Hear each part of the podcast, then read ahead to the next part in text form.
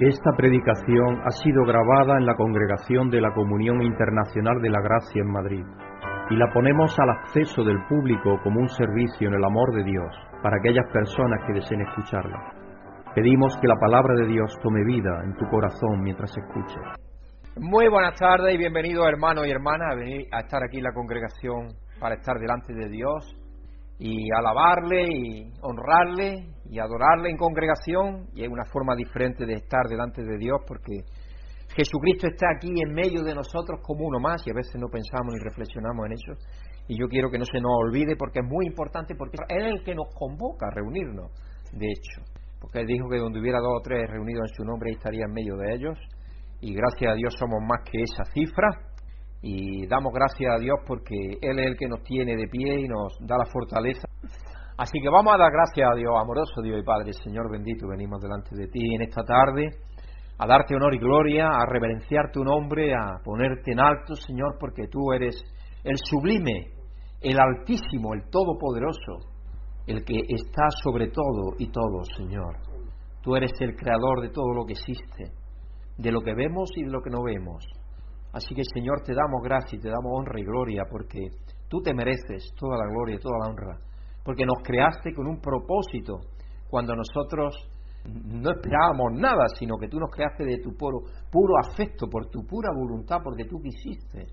Y no solo eso, que sabiendo que nos íbamos a desviar del camino y te íbamos a dar la espalda al propósito que tú tenías para nuestras vidas, tú Señor en tu Hijo Jesucristo, en el Verbo, el Verbo encarnado, el Verbo de Dios, decidiste venir a esta tierra y entregarte por cada uno de nosotros para darnos vida y vida abundante, Señor, una vida eterna, una vida que solamente procede de ti, ya que otra cosa no nos puede dar vida. La vida que nos dan las medicinas, los doctores o cualquier otra cosa es una vida absolutamente pasajera.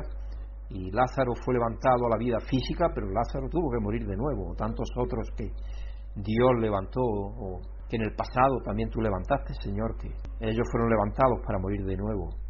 Pero hay una vida que, está en tu Hijo Jesucristo y es la que nos has dado y es la que nadie nos puede quitar, ni la vida, ni la muerte, ni principados, ni autoridades, nada absolutamente nos puede quitar esa vida.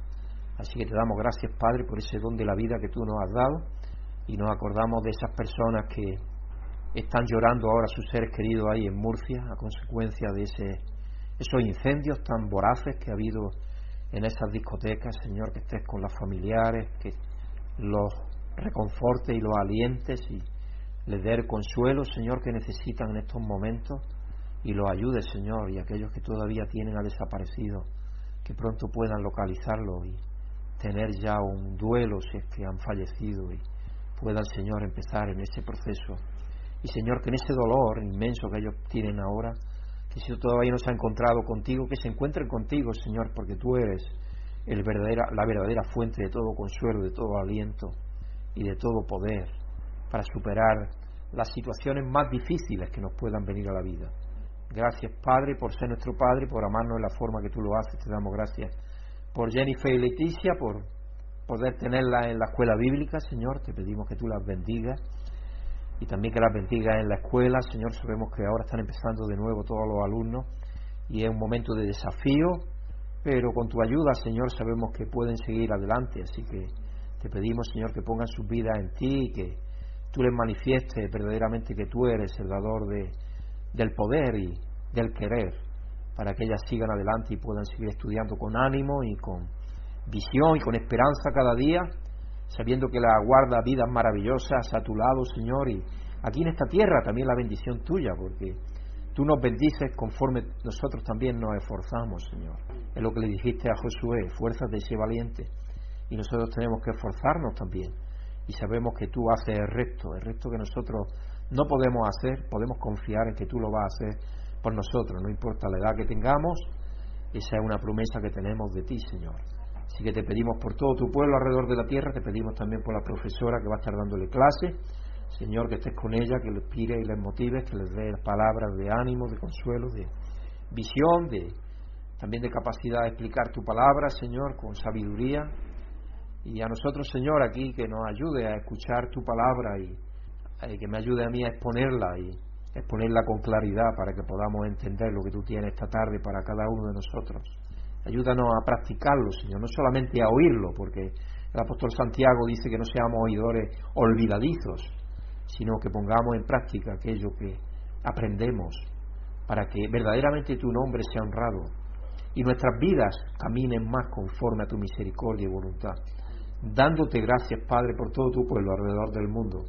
Te bendecimos y te honramos y te pedimos, Señor, que estés con cada uno de los que sirven en diferentes lugares de la tierra, especialmente aquellos que te sirven en lugares donde hay persecución, donde por predicar tu palabra sufren diversas índoles de persecución, Señor, y que estés con ellos, que levantes tu ángel alrededor de los mismos y que siempre los mantengas con fe y esperanza, Señor, aun en medio de las dificultades más atroces. Dándote gracias, Padre, pidiendo esto en el nombre glorioso y santo de nuestro Señor Jesucristo. Amén. Vamos a ir al Salmo 78 como introducción a la alabanza. Vamos a leer del versículo 1 al 4 y luego del 12 al 16. Pueblo mío, atiende a mi enseñanza, presta oído a mis palabras de mi boca. Mis labios pronunciarán parábolas y evocarán misterios de antaño, cosas que hemos oído y conocido y que nuestros padres nos han contado.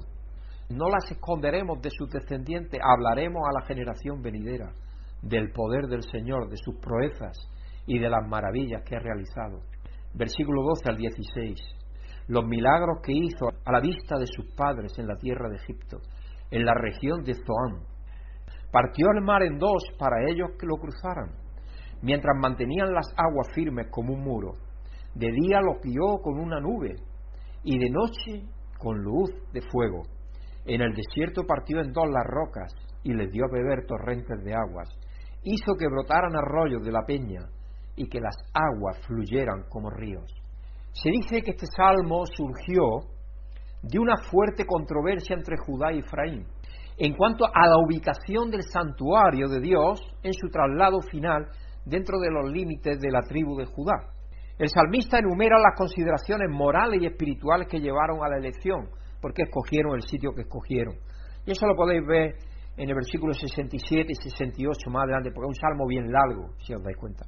El gran mensaje del salmo es la inconstancia del pueblo que tantas veces se manifestaba. El pueblo de Israel era inconstante cuyo espíritu no fue firme con Dios. Salmo 78.8. Se volvieron atrás en la batalla, Salmo 78.9. Y puede ser que el salmista insinúe que estos fracasos fueron en su mayor parte de Efraín y que por lo tanto se eligió a Judá para que fuera la tribu, el territorio de la tribu, donde se estableciera el tabernáculo. Sin embargo, seguramente no había mucho que elegir entre ellos, y cualquier favor que se le mostrara a cualquiera de ellos era enteramente atribuible a la misericordia de Dios infinita. Porque le pasó a Judá, porque Judá al final fue en cautiverio también. La diferencia fue muy poca. Los otros están perdidos. Judá volvió en parte a Israel, está en Israel, junto con parte de Benjamín, pero fueron perdidos. Probablemente este himno estaba destinado a que los niños del hogar hebreo lo aprendieran para que pusieran su corazón en Dios y no olvidaran sus obras, porque se repite lo que Dios hizo con el pueblo de Israel más de una vez. La memorización de la palabra de Dios es un hábito bueno y valioso, ya que esas palabras regresarán en el futuro, en horas de tentación y angustia. Ya que las ruedas de la mente y del corazón tienen que moler, que muelan trigo, y ese trigo es la palabra de Dios, el pan bueno. El Salmo 78 relata los milagros que Dios realizó en el Éxodo. Y cuando los leemos podemos preguntarnos, ¿por qué no vemos milagros similares hoy en día? Milagros tan grandes. Porque Dios hizo grandes milagros con el pueblo de Israel como pueblo. Hoy milagros así se vieron algunos posiblemente en la Segunda, en la segunda Guerra Mundial. Pero desde entonces yo creo que no se han visto milagros así a nivel nacional, ¿no? Y es porque las naciones, hoy estaba escuchando yo las noticias, España deja de ser cristiana, hablando católico, deja de ser católica en su mayoría. Eso escuché en la noticia hoy. En las últimas encuestas que se han hecho, ya la mayoría es agnóstica o no creyente. Contando los agnósticos con los no creyentes, ya. Y es un dolor y una pena, porque eso aleja más a las personas. Pero por otra parte, nos dice que hay más hambre de escuchar la palabra de Dios, hambre del pan de vida. Sí, aunque podemos verlo como negativo, podemos ver la parte positiva también. Porque Dios dice que vendrá hambre y no de pan, sino de escuchar la palabra de Dios. Creo que es por medio del profeta, o sea, si recuerdo bien. Vendrá hambre a la tierra. Y esa hambre está viniendo a los pueblos. Llegará un día en que quizás echen de menos la palabra de Dios que han escuchado. Y entonces posiblemente quieran escucharla. ¿Habrá maestros que enseñen la palabra de Dios en ese tiempo? Yo no lo sé, que Dios nos ayude. Vamos a alabar a Dios porque todo está bajo el control de Dios. Señor, gracias por nos permitir, Dios, estarmos aquí como familia del Señor y podemos glorificar, exaltar y alabar al Señor, que es nuestro Dios. Gracias por esta comunión, por esta familia, por saber que tú eres nuestro Padre, nuestro Dios, que capacita-nos a vivirmos cada dia em, em el mundo haciendo a vontade do Senhor e glorificando e honrando e, e alabando do Senhor, nosso Deus bondadoso. Graças, Pai.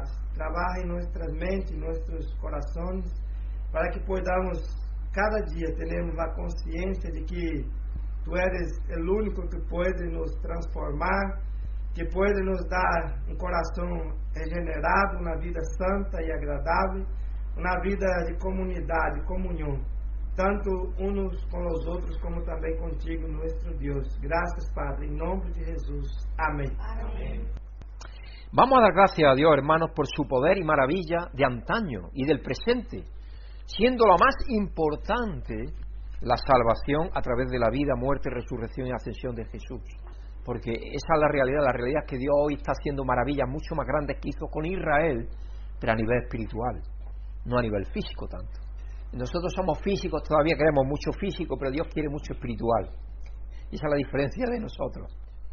Gracias te damos, amoroso Dios y Padre, Señor bendito, porque tú tienes un plan maravilloso y vimos en el pueblo de Israel tu poder obrando a nivel físico para sostener a toda una nación y llevarla a Canaán, a la tierra que tú le habías prometido como demostración de tu poder, de que tú eres capaz de llevarnos a esa Canaán espiritual, que es la plenitud de tu reino, Señor. Y a veces se nos olvida, Padre, esa maravillosa espera en la cual aguardamos con fe, Señor. Así que te damos gracias, Señor, por las maravillas que tú hiciste antaño y por las maravillas que sigue haciendo en nuestras vidas hoy también, a nivel espiritual y a nivel físico también, Señor, cuando en tu soberanía así decides hacerlo, Señor. Y te damos gracias sobre todo, Señor, por esa salvación tan tremenda que abarca a todo lo creado, Señor, para restaurarlo todo, llevarlo a, ti de nuevo, para que tú seas todo en todo, Señor. Gracias por ser el Dios que eres, un Dios de amor, de misericordia, de bondad, de consuelo, de gozo, de alegría, de festejo y de todo, absolutamente todo lo bueno, Señor. Gracias, Padre, por ser quien eres.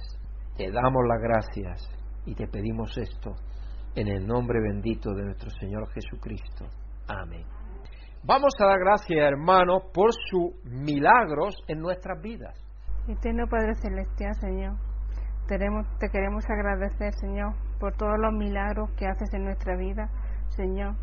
Ya el día que tú nos concebiste en el seno de nuestra madre, Señor, tú ya decidiste que, que íbamos a venir aquí a esta tierra, Señor Tú nos has llamado a formar parte de tu familia, Señor. Eso es el milagro más grande, Señor, que has podido realizar en la vida de cada uno de nosotros. Así, pero Señor, sabemos que tú todos los días nos cuidas, nos proteges, nos libras del mal, Señor, nos provees lo necesario. Señor, a veces si pedimos y no recibimos, Señor, es porque no es conforme a tu voluntad. Así que estamos muy agradecidos, Señor, porque tú lo que quieres que crezcamos espiritualmente, Señor, para para llevarnos a la vida eterna, Señor, porque aquí todo es pasajero y le estamos dando más importancia de la que tiene. Así que gracias, Señor, por cada uno de nosotros y, por toda la humanidad, Señor, que ha sido gracias a tu amor y tu misericordia. Gracias, Señor, por el sacrificio de tu Hijo Jesucristo. Te lo pedimos y te lo agradecemos todo en el nombre de nuestro Señor Jesucristo. Amén.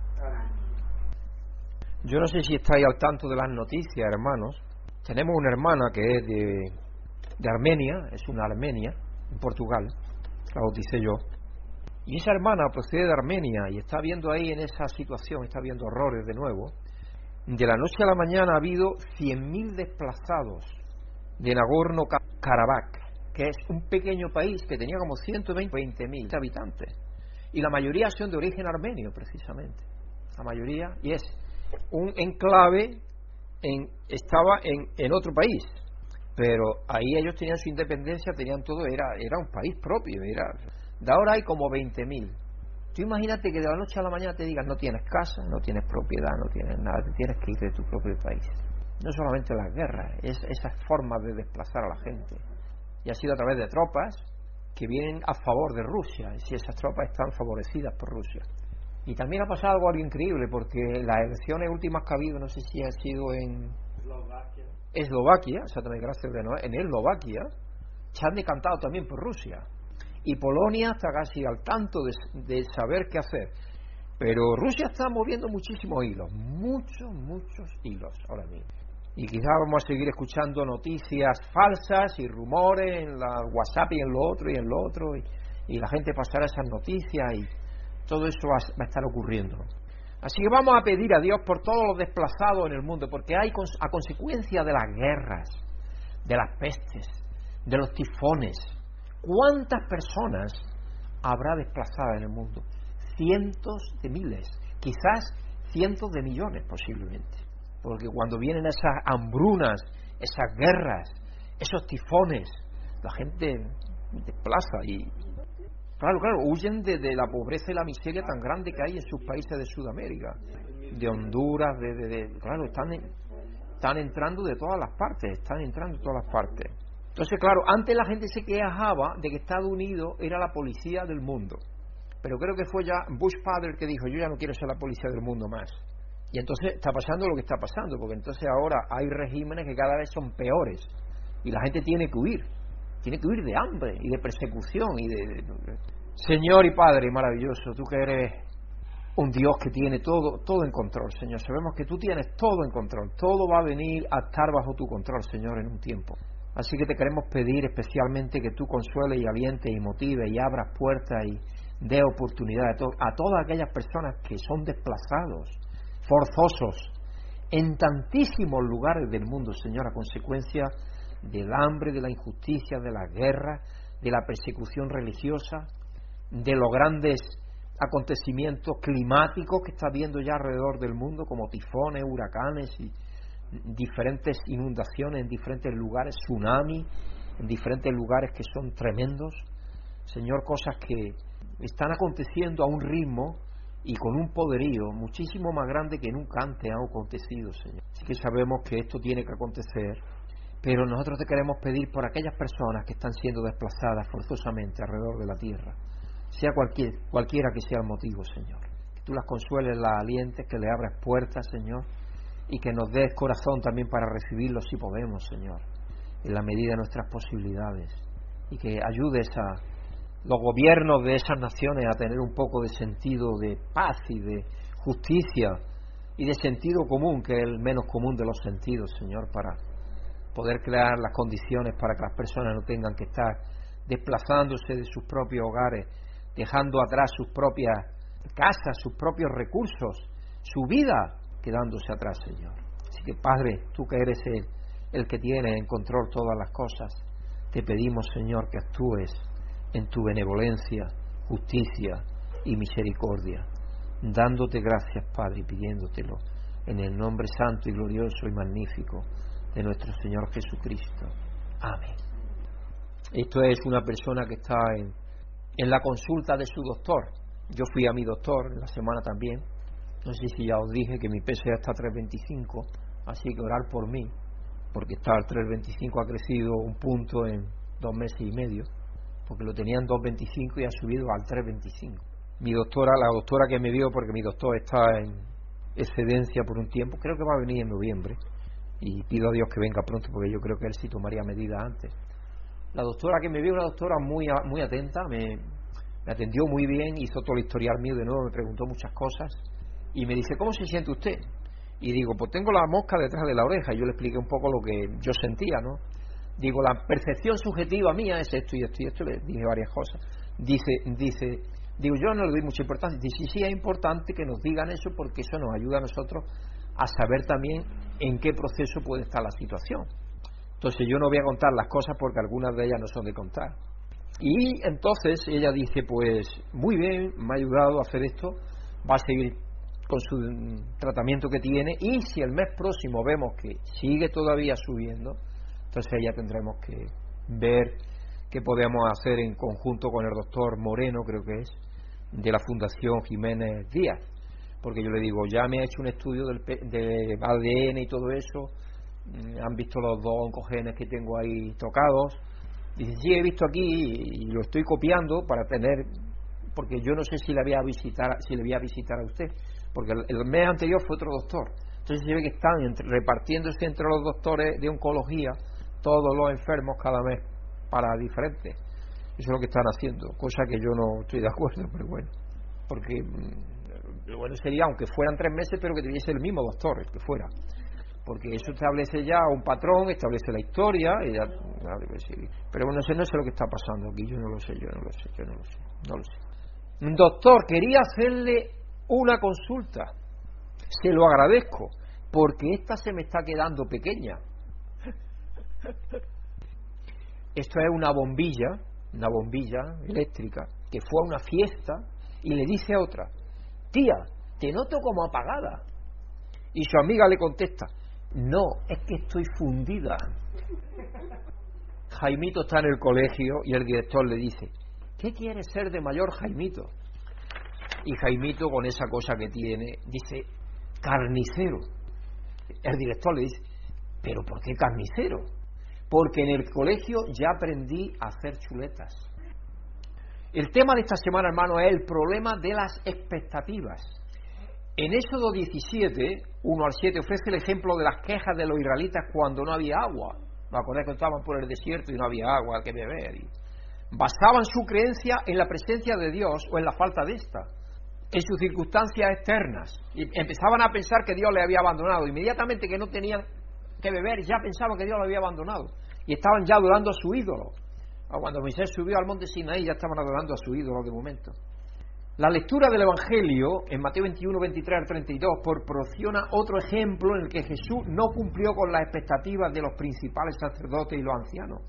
Y el texto del mensaje de hoy se encuentra en Filipenses 2, 1 al 13, y explora cuán diferente funciona el reino de Dios en el mundo al observar la mente de Cristo. Cuando uno ve la mente de Cristo y lo compara con el mundo, uno ve cuán diferente es el mundo de la mente de Cristo. Y el título del mensaje de hoy es Dándolo todo. Y ahí tenemos unas manos que están dando un corazón. Y, por ejemplo, aquí en España se, se valora mucho, España es el país primero en la tierra donde hay más donantes, más trasplantes se hacen por 100.000 habitantes. Y el corazón es uno de los órganos que se dona también. Los pulmones, los riñones, el hígado, son diferentes órganos. Entonces están haciendo donaciones cada día más las personas. Y eso es muestra de la, del amor. Aunque ellos no entiendan como amor, pero es amor, porque es pensar en los demás antes que en ellos mismos. Así que el, mensaje, el título del mensaje es dándolo todo, dándolo todo. Es posible que hayáis oído, yo no lo sé, es posible que hayáis oído de Giving Pledge, el compromiso de dar. Una organización filantrópica, esto es una organización filantrópica creada por Bill Gates, Melinda, su esposa Gates, y Warren Buffett, que fue secretario de Estado de uno de los presidentes de Estados Unidos, no creo que sí, de, Ronald Reagan creo que fue, si recuerdo bien, y él ahora tiene un ministerio que se dedica a, ir a las cárceles y convertir a los prisioneros, ser vehículo para la conversión. Y tiene un ministerio tremendo en Estados Unidos, Warren Buffett. Y invitaba a multimillonarios a comprometerse no a ir al fondo del mar, como hemos visto algunos y morir ahí en una fosa, no, no, a comprometerse a donar la mayor parte de su riqueza, ya que fuera durante su vida o en sus tentamentos. Si no querían darla en vida, por lo menos que la dieran en sus testamentos. Si bien Gates y Buffett han donado miles de millones, todavía les queda mucho. Bill Gates está donando una media de 5 mil millones de dólares cada año. Es un dineral cuando uno lo piensa. Y aquí tenemos a Ortega, a Mancio Ortega, que da 200, 300 que es bastante dinero, pero que ni comparación. Y Ortega tiene bastante dinero, y sus descendientes. Sin embargo, allá por 1984, mucho antes del Giving Pledge, un multimillonario se propuso morir en la quiebra. Imaginaros, qué idea, ¿no? Morir en la quiebra. Su nombre es Chuck Finney. Nacido en Nueva Jersey, de padres irlandeses estadounidenses, Finney comenzó a ganar miles de millones en 1960 cuando cofundó la tienda minorista Duty Free Shoppers.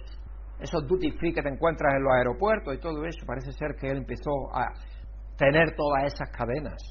Donde venden en duty free es cuando tú entras y ya vas para el sitio que vas, después de que ha entrado seguridad y todo eso, hay tiendas dentro de los aeropuertos que se supone que no pagas impuestos. Se supone. Y entonces los productos que compras son más baratos, más económicos. Se supone.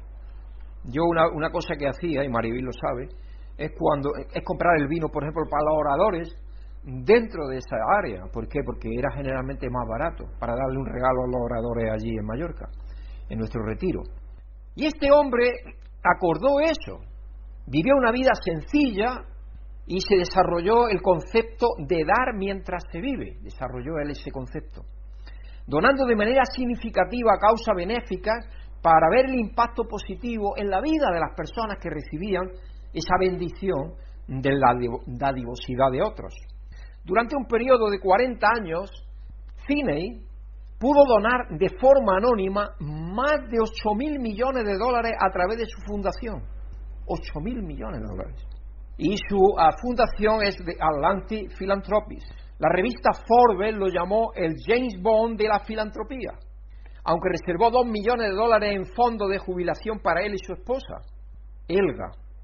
Regaló un 375 mil por cien 375 mil por cien más que su patrimonio neto.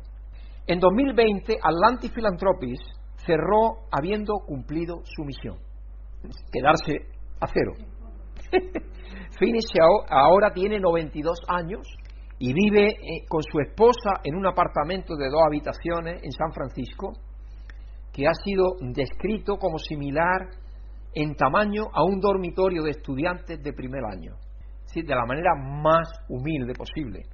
Rara vez vemos este tipo de generosidad intencional entre los seres humanos, a menos que consideremos el ejemplo de Jesús.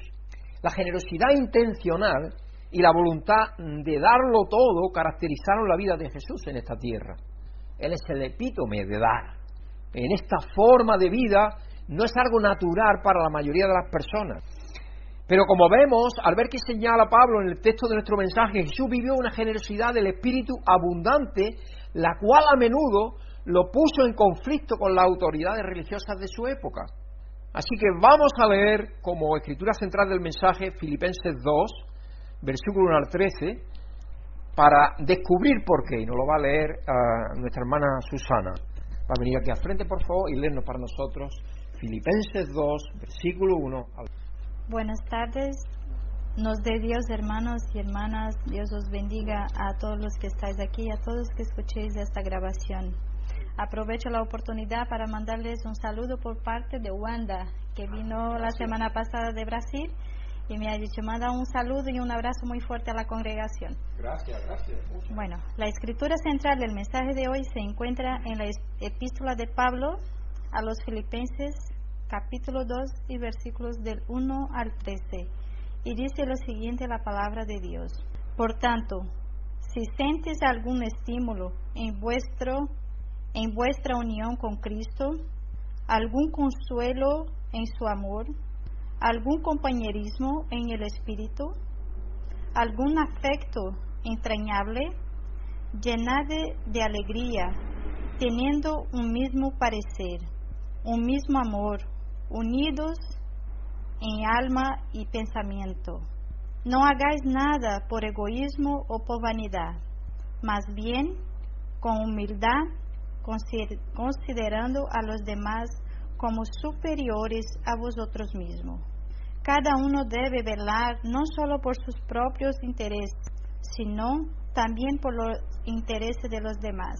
Vuestra actitud debe ser como la de Cristo Jesús, quien, siendo por naturaleza Dios, no consideró el ser igual a Dios como algo a que aferrarse.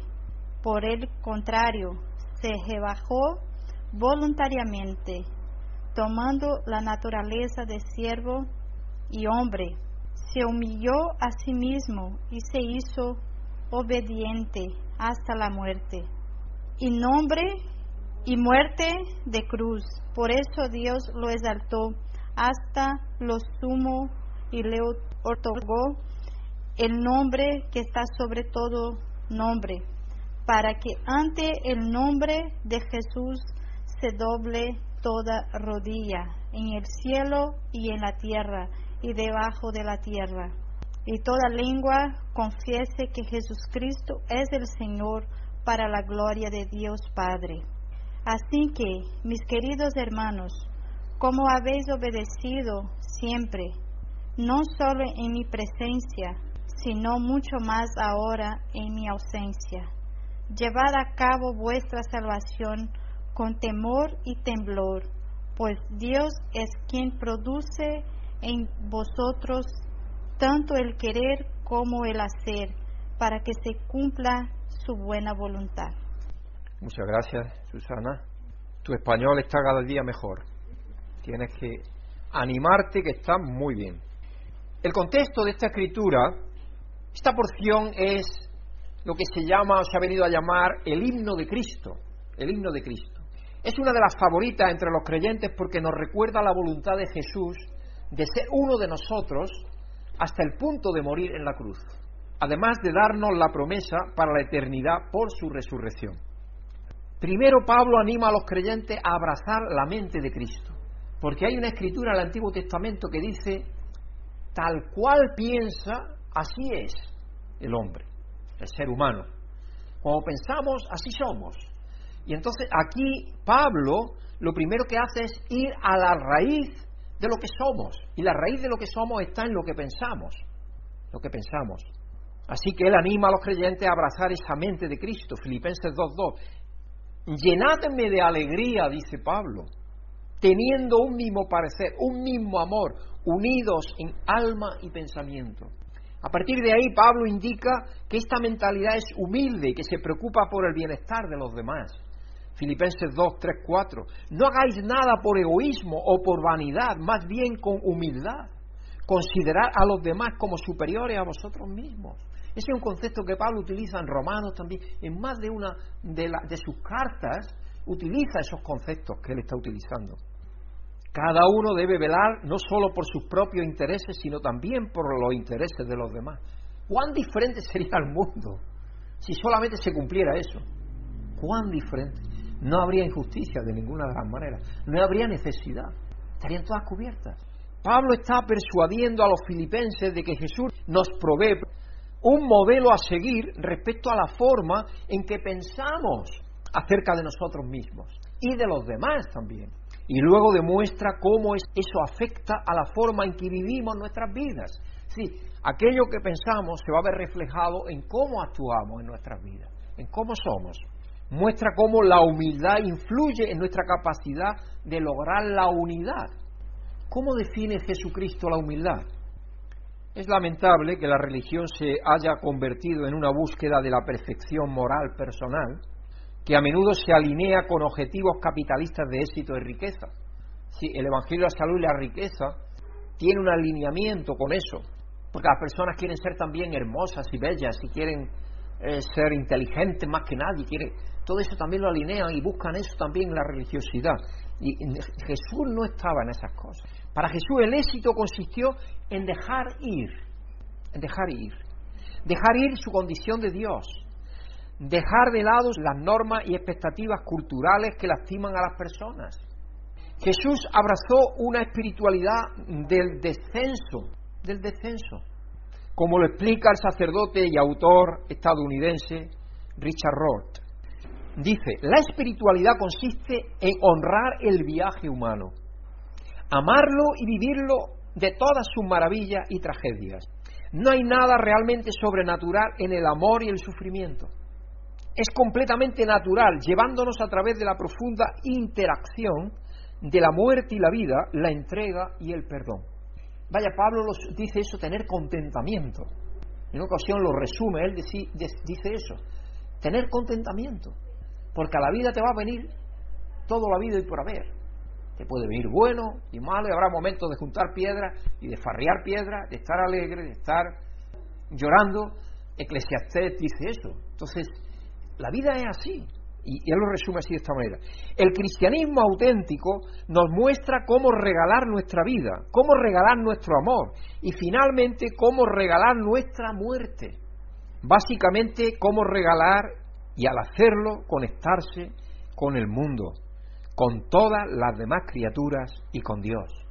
Eso lo escribe en el Cristo Universal, la página 216-217. Jesús no solo abandonó su estatus divino, porque era Dios, nunca dejó de ser Dios, pero se divistió de esa, podemos decir, de esas expresiones, de esas expresiones de su divinidad, se divistió él de esas expresiones. Jesús no solo abandonó el estatus divino como hijo de Dios para hacerse humano, sino que al darse a sí mismo, ese abandono culminó en su muerte en la cruz. Filipenses 2, versos 6 al 8 y está demostrando la humildad de Cristo, quien siendo por naturaleza Dios, no consideró el ser igual a Dios como cosa a que aferrarse. Y esta es una de las escrituras que podemos también mencionar a los testigos de Jehová si llegan a casa. ¿Veis? Por el contrario, se rebajó voluntariamente tomando la naturaleza de siervo y eso es lo que se recuerda incluso allí en la Santa Cena, ¿no? en la última cena con los discípulos. Él es el siervo último, el que hacía aquello, y él permitió que se diese una situación en la cual él iba a ejercer de siervo inferior de todos los que había allí. Y eso fue lo que hizo. Por el contrario, se rebajó voluntariamente, tomando la naturaleza de siervo y haciéndose semejante a los seres humanos, y al manifestarse como hombre se humilló a sí mismo y se hizo obediente hasta la muerte y muerte de cruz. A mí por lo menos no me gusta que cuando me, hacen una injusticia me duele. ¿No es cierto? Todos yo creo que nos duele una injusticia cuando nos hacen una injusticia. Sea que sea, yo cada vez que pensaba, cuando de Noel decía, he estado trabajando un mes y no me han pagado. Para mí me daba eso una patada en el corazón, porque es una injusticia tremenda, ¿no? Que estés trabajando un mes entero y que no te concedan ni lo más mínimo. Que sinvergüenza, ¿no? Porque no hay otra palabra para describirlo. Pues imaginaros, Cristo murió por nosotros sin tener ningún pecado Él. Murió por nosotros. Es decir, la injusticia la habíamos cometido nosotros contra Él, toda la injusticia posible, y Él murió por nosotros, hermano. Imaginaros qué manera de humillarse, qué manera de ser humilde y muerte de cruz, que era la muerte más horrenda y aparte más, más pavorosa y más de, más de más descrédito, ¿no? Cualquiera que moría en la cruz, en el Imperio Romano, era como el criminal más criminal. Era para los criminales más criminales solo que se dedicaba a eso. Aunque la mayoría, si no todos, no nos enfrentamos a la muerte en una cruz. Como Jesús, Estamos llamados a morir diariamente al yo. Pablo dice, con, Cristo estoy crucificado. Y ya no vivo yo, más vive Cristo en mí. Esa es la crucifixión a la cual quiere Dios que estemos viviendo. ¿Y a qué, a qué estamos crucificados y en qué estamos muriendo? Estamos muriendo a nuestro ego, que engendra ambición egoísta o vanidad. Y eso ya nos hace saltar la alarma. Ya no estamos siendo humildes delante de Dios. Si nos levanta el ego, ya estamos siendo, eh, nosotros nos estamos levantando como el, culmen, el centro de, del universo. Esta muerte diaria uno mismo no es ascetismo, ni abandono de todo gozo en las actividades humanas dadas por Dios. Por ejemplo, Jesús lo llamaron glotón y borracho. Jesús tuvo una buena vida en cuanto, en cuanto vivió bien. Estaba siendo siempre burlado y escupido y esto y lo otro, y estaba tenía que huir a veces de situaciones que lo querían tratar, tirar por lo alto de un terraplén y, y tantas cosas. Entonces, pero a él lo pasaba bien, podemos decir, comía, bebía, Y tanto es así que, como digo, la escritura dice que decían de él que era un bebedor y glotón, que comía más de la cuenta. Además, tengamos en cuenta que Jesús mostró una abundante generosidad intencional con todos los que conoció, pero especialmente con aquellos que sufrían bajo la opresión cultural, como los enfermos, las mujeres, los niños.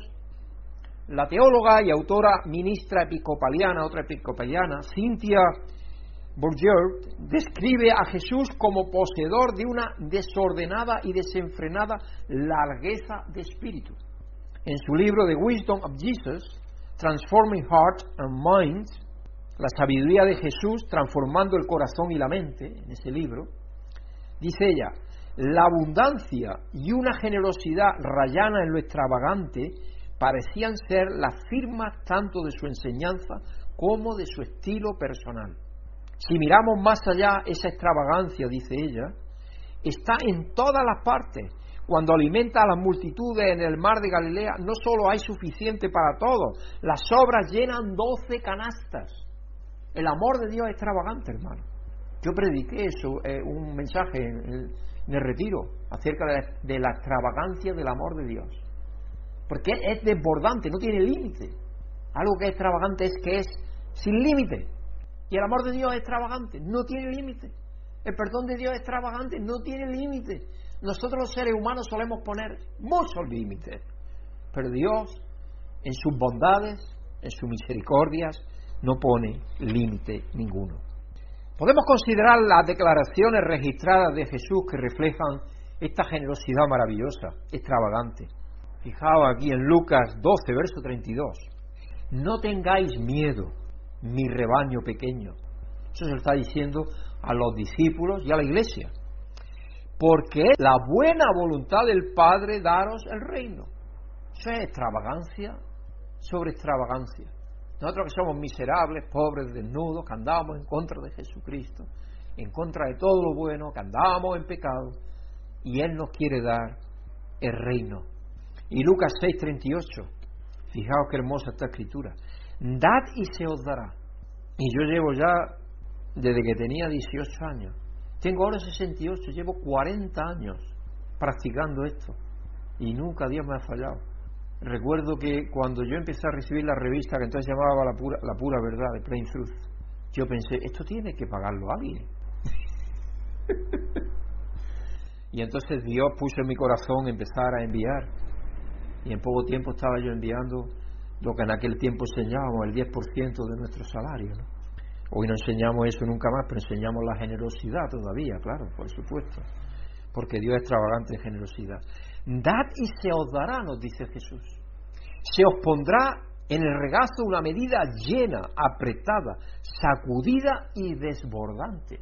Sí, Dios no dice que nos va a dejar pobres, ni miserables, ni desnudos. Todo lo contrario. Dice que nos va a dar, que nos pondrá en nuestro regazo una medida llena, apretada, sacudida y desbordante. Así que hermano o hermana, si tú buscas tener una, un, en tu regazo una medida llena, apretada, sacudida y desbordante, ya sabes lo que tienes que estar haciendo. Porque con la medida que miráis a otros, se os medirá a vosotros. Él está hablando principalmente también de la misericordia, pero también de la generosidad, sin duda. Esta generosidad intencional, hermano, abundante que Jesús definió como el camino, la verdad y la vida, en Juan 14, 6, es una expresión de humildad que transmite el corazón de Dios. Porque es desbordarse. Yo digo, me había escuchado a mí alguna vez, estoy seguro que recordáis, que la, creación es un desbordamiento del amor de Dios. Yo recuerdo que en alguna ocasión, cuando llovía, cuando llovía, y había comunidades regantes, los regantes tenían ciertos días para regar. Nosotros pedíamos las noches porque pedíamos una cuartilla, que son como una hectárea, 100 por 100 metros aproximadamente, un poco menos quizás y eso era de huerta, pero estaba muy lejos de donde estaba la presa que contenía el agua. Entonces pedíamos que nos dieran el agua por la noche. Y yo he contado que más de una ocasión me caí dentro del arroyo que llevaba el agua con el farol, porque yo lo que tenía era el farol en las manos para ayudarle a mis eh, padres a que estuvieran regando. Y estaba yo pensando, ¿cuántas personas estarán regando ahora? Y había veces que en un estanque, por ejemplo, rebosaban las aguas. Y entonces esas aguas, aunque era, aunque ese estanque o ese pozo era de otros propietarios, le decían, oye, si rebosa el pozo o el estanque, esa agua canalízala tú para tu oliva o tus cosas. El, el amor rebosante de ese dueño, ¿no? Pues Dios creó todo de el rebosamiento de su amor. Es tan grande su amor que su amor rebosa. Y Él nos creó porque quiso hacerlo. No es porque tenga obligación ni sintiera necesidad de nada, absolutamente nada. Es por su puro afecto, porque Él nos ama, por su voluntad, porque Él quiso hacerlo, porque le dio la real gana más bien la divina gana, tenemos que decir la regana del rey, la divina gana de hacerlo. Gloria a Dios que lo hizo, que si no, lo seríamos. Somos por eso, porque Él quiso hacerlo. Esta generosidad, como digo, es intencional, abundante, que Jesús definió como el camino de la verdad y la vida. Y es una expresión de humildad que transmite el corazón de Dios a nosotros. La historiadora cristiana estadounidense Diana Botruff Bass dice que Jesús usa estos términos para explicar cómo encarna una manera de estar en este mundo, que está tan cerca del corazón de Dios, que Él mismo puede ser conocido en y a través de Jesús. Porque eso es, Jesús es la manifestación de Dios, es la manifestación de Dios. Pero ¿cómo dices que muéstranos al Padre? Le dijo a Tomás. Si Tomás me ha visto a mí, ¿has visto al Padre? En Juan 14 está eso. Si viéndome a mí, ¿has visto al Padre? ¿Cómo todavía nos dicen muéstranos al Padre? Jesucristo fue la manifestación gloriosa de Dios a nivel humano. Bass continúa explicando que el camino, la verdad y la vida son palabras relacionales. Palabras relacionales. El método de Jesús para interactuar en el mundo. Estas palabras no son mapas, técnicas, programas, filosofía ni dogmas. Más bien reflejan humildad como expresión del amor divino. Comprender cómo vivir amado y amar de una manera intencionalmente extravagante es clave para la siguiente parte del patrón de Pablo. Y la siguiente parte del patrón de Pablo es lograr la unidad impulsada por la humildad y cimentada en el amor. Y hemos cantado, ¿no? Somos familia, cuerpo y familia. Eso tiene que ver con eso, con esa unidad a través del amor, cimentada en la humildad en el servirnos uno a otro, en considerar a los demás como superiores a nosotros, que es lo que Pablo dice. Debido a que nuestra forma de pensar impacta la forma en que vivimos, luego estamos con ese concepto, la forma de pensar impacta la forma en que vivimos. Es importante comenzar desde una posición de humildad que proviene de un amor generoso. ¿Cómo reaccionas cuando escuchas acerca de alguien como Chuck Finney, que vivió una vida frugal y se propuso morir en la quiebra. Posiblemente pues yo, vaya tío tonto, ¿no? Vaya tío tonto. Pero yo creo que emuló a Cristo muy bien. Emuló a Cristo muy bien. Y si no tuviéramos los apegos que tenemos tan grandes a esta, porque tenemos familia, tenemos todo eso que es lógico y normal, yo creo que sería una buena salida. Y normalmente las familias que donan mucho son las viudas que se quedan ya sin hijos normalmente son las que donan más, en Estados Unidos por lo menos. Porque ya una vez de que no, como no tienen hijos ni tienen nada, pues lo donan a instituciones benéficas, iglesias, por ejemplo. Y son gente que, que hace eso al final, ¿no? Al final hace eso. Es dejar lo poco, lo mucho que tengan ya al final también. ¿Es eso factible? Vivir como Chuck Fleming, que decidió al final morir con el último centavo que tenía. Bueno, de hecho todavía no ha muerto, que yo sepa, tiene 92 años, está viviendo en el departamento como el que tuviera un... Pero durante su vida ha donado más de 8 mil millones de dólares de una manera totalmente anónima. Él piensa que cuando eso se hace, se genera en el ser humano agradecimiento por la bondad recibida. Y yo pienso que sí. Yo pienso que hay una reacción. Cuando tú recibes la generosidad de alguien, de alguna vez eh, te conmueve el corazón a pensar que alguien es desprendido. Y entonces eso te hace pensar que tú debes de ser también desprendido. Por lo menos eso es lo que me llevó a mí a empezar a donar cuando yo recibía la revista, la primera revista, en el año 74, imaginaros ya si hace tiempo.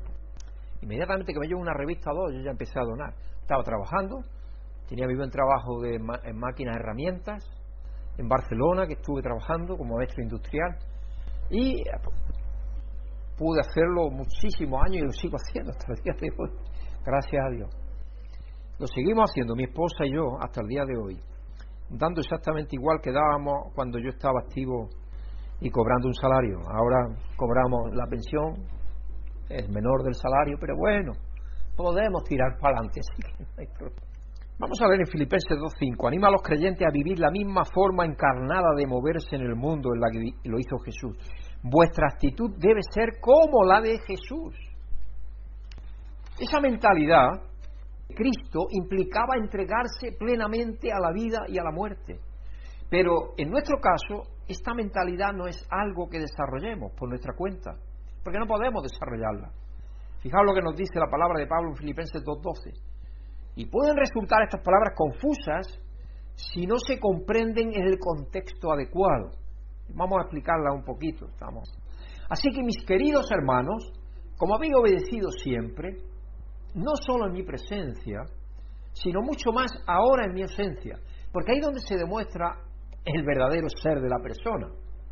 Y ya acordáis aquella parábola del, aquella parábola tan hermosa del Evangelio, donde dice un rico un joven rico se fue lejos y dejó a sus criados y le dejó su negocio a cargo. Y luego volvió y hizo cuentas con ellos. Está hablando de Jesucristo. Está hablando de Jesucristo. Y es en la ausencia donde se demuestra qué es lo que hacemos. Por eso es que generalmente se dice que es en la cuando tú estás en lo íntimo de tu vida es cuando se demuestra cuán cristiano eres, en la intimidad de tu vida. Cuando nadie te ve, ahí donde se demuestra cuán cristiano eres. Así que mis queridos hermanos, como habéis obedecido siempre, no, como, no solo en mi presencia, sino mucho más ahora en mi ausencia, llevad a cabo vuestra salvación con temor y temblor. ¿Qué está diciendo el apóstol Pablo aquí? Algunos podrían pensar que la expresión llevad a cabo vuestra salvación con temor y temblor implica que tenemos que ganarnos nuestra justicia o salvación. Pero si recordamos el contexto de Filipenses 2.1.13, Pablo está discutiendo la conexión entre la generosidad humilde, abundante y generosa y la unidad. Pablo quiere que los creyentes reconozcan que la unidad solo es posible si se abraza la, con humildad y el amor extravagante de Jesús, que Él mostró a los demás. Y luego lo expresan ellos mismos. Además, notemos las palabras que traducimos como llevar a cabo ocupaos, como dice la Reina Valera del 1960, que dice ocupaos de vuestra salvación. Ocupaos es un poco mejor, con, temblor y temor, sí, claro. Claro, no es algo, no es algo que estemos ahí, si acaso, ¿no? Por si acaso, no, no, no. Está jugándose nuestra eternidad. Nuestra eternidad está en juego. Así que la palabra traducida como acabar es, la palabra en el versículo 12 proviene de la palabra griega katergazomai, Kater gazomai, que significa acabar o formar. Ocupaos en formar vuestra salvación y acabar vuestra salvación. O como la Reina Valera traduce, ocupaos en vuestra salvación. Esa es más correcta. Ocupaos. Señala mejor lo que dice el original. Ocupaos en vuestra salvación. El versículo 3 establece que este amor extravagante se origina en Dios y fluye hacia nosotros y a través de nosotros. Y ahora, por si nos faltaba saber que no depende de nosotros, el apóstol Pablo, para que no haya equívocos, nos escribe el capítulo, el versículo 13, que muchas veces sacamos de contexto. 2.13. Pues Dios es quien produce en vosotros tanto el querer como el hacer, para que se cumpla su buena voluntad. Por lo tanto, ya sabemos que no se refiere a que nosotros podemos por nosotros mismos salvarnos, sino que es la buena voluntad de Dios la que nos hace vivir conforme a aquello que Él nos da a conocer. Y aquí en este contexto es la humildad de Jesucristo, es el amor desmedido de Jesucristo, dándose por todos nosotros. Sin Dios trabajando en nosotros, a través de nosotros, no es posible lograr la unidad. Sin Dios cada uno va por su camino, hace lo que le da la gana, La unidad con los demás a través del amor humilde y generoso. Para que eso se dé tenemos que estar en conexión con Dios. Porque es el amor de Dios el que fluye a través de nosotros para influir en las vidas de los demás. No nosotros, sino el amor de Dios. Eso es lo que hace cambiar las vidas de aquellos que están a nuestro alrededor. En lugar de dejar que la ambición egoísta o la vanidad nos impulsen, podemos pensar en el modelo y la forma de vivir de Jesús, encarnados en el mundo. También podemos reflexionar sobre las palabras de Shuf Feini. Nuestras dádivas se basan en la oportunidad, dice él, no en un plan para permanecer en el negocio por mucho tiempo. Consideremos las oportunidades que tenemos cada día, hermanos, para vivir de manera generosa, extravagante y amorosa con los demás. Yo hoy estaba cortando, ya vienen los pajaritos, cuanto ven los pajaritos, en cuanto ve el caqui, empieza a ponerse rojito, cada los caquis, ya van los pajaritos estos rojos con el pico amarillo, y empiezan a venir y se ponen contentísimos, cantan y todos los animales allí en las ramas y todo. Entonces ya tenía una cubeta de caqui, le hoy cogí una cuba. Y estaba allí mi vecina y digo, Alicia, toma cáquiles. Y le hemos dado, ayer ya le dimos, pero hoy le hemos dado también. Y nos lo agradecen. Cuando hay uvas, damos uvas. Yo creo que hacer parte de ser agradecidos a Dios no implica solamente decirle a Dios te doy gracias, Señor, no es ser agradecido dándole a los demás, dándole a los demás, porque es la forma en la cual Cristo nos enseña la gratitud, la gratitud que Cristo nos enseña continuamente es Él dándose a los demás. Y eso es algo que es bueno que consideremos. Por eso Él dice que considerar las oportunidades que tenemos cada día para, para vivir de manera generosa, extravagante y amorosa con los demás es importante, cada día. Cuando quiera que tengamos la oportunidad, que nos venga a la mano, hacerlo. El otro día estaba hablando José Luis Ayuca Carrascal, que Dios lo ha bendecido. Ellos reciben generosamente bendiciones. Y son de, son de, de las familias que yo conozco que son más generosas, con lo poco que tienen. Porque tienen dos pensiones no contributivas, eso es lo que tienen. Pero son verdaderamente generosos con su hermano, con su familia, con la iglesia. Y han recibido una bendición que no se esperaban Igual que nosotros nos recibimos con recibimos una bendición también con una pequeña parcela que tenía mi madre que era parte de esa que regábamos, que vino, hicieron una carretera y sin avisarnos a nosotros, vino, era de ferroviar, vino ferroviar y fue a la, a la persona errada a pedirle permiso, a una persona en otro pueblecito que se llama el Castillo de Locubín. Y le dijo, sí, sí, ah, sí, esa tierra es nuestra. Pero es que no le enseñaron la parcela que era. Era nuestra parcela, era otra parcela que había por debajo. Y entonces ellos se equivocaron o lo que sea, empezaron a llenarnos de tierra. Bueno, pues, nos compraron esa parcela, quedándose nuestra, porque todavía es nuestra, yo todavía voy allí porque hay ocho olivos. No a coger aceitunas, yo cojo espárragos principalmente, que hay allí muy buenos. Y todavía está allí. Cuando yo lo supe, yo inmediatamente les llamé y les dije, oiga, tengo mi abogado. Han invadido mi propiedad sin permiso ninguno. Así que prepárense. Han llenado todo de tierra. ¿Cómo van a dejar eso como estaba? Si eran olivos lo que había y lo han llenado de tierra hasta lo alto. Los copos de algunos no aparecían por ningún lado. Y entonces nos sentamos sin llegar a ningún abogado y llegamos a un acuerdo. Porque dicen que es mejor llegar a un acuerdo que tener un abogado. Y entonces nos dieron como tres o cuatro veces lo que valía la tierra, el valor que tenía en venta, si la hubiésemos vendido. Entonces, mi madre se alegró y nos dio a cada hijo una porción de ellos, nos repartió entre los cuatro, creo que fue, y yo de esa parte que nos dio, le di a Dios una porción correspondiente, como siempre suelo hacer con las cosas que Dios me bendice o nos bendice. Y ahora a José Luis Ayue le ha pasado exactamente igual. Brígida ha, ha, recibido su herencia hace poco, una parte de su herencia, y también me está señalando que también ella ha ingresado parte de su herencia como donativo a la iglesia porque es como nosotros creemos que Dios nos está diciendo que hagamos las cosas. Y José Luis me estaba diciendo el otro día por teléfono, porque hablamos de vez en cuando, y me dice, ¿sabes Pedro? El otro día me llaman porque van a poner unos paneles de estos de solares.